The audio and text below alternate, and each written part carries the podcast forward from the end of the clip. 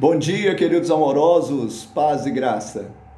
Voltaram os apóstolos à presença de Jesus e lhe relataram tudo quanto haviam feito e ensinado. Marcos 6:30.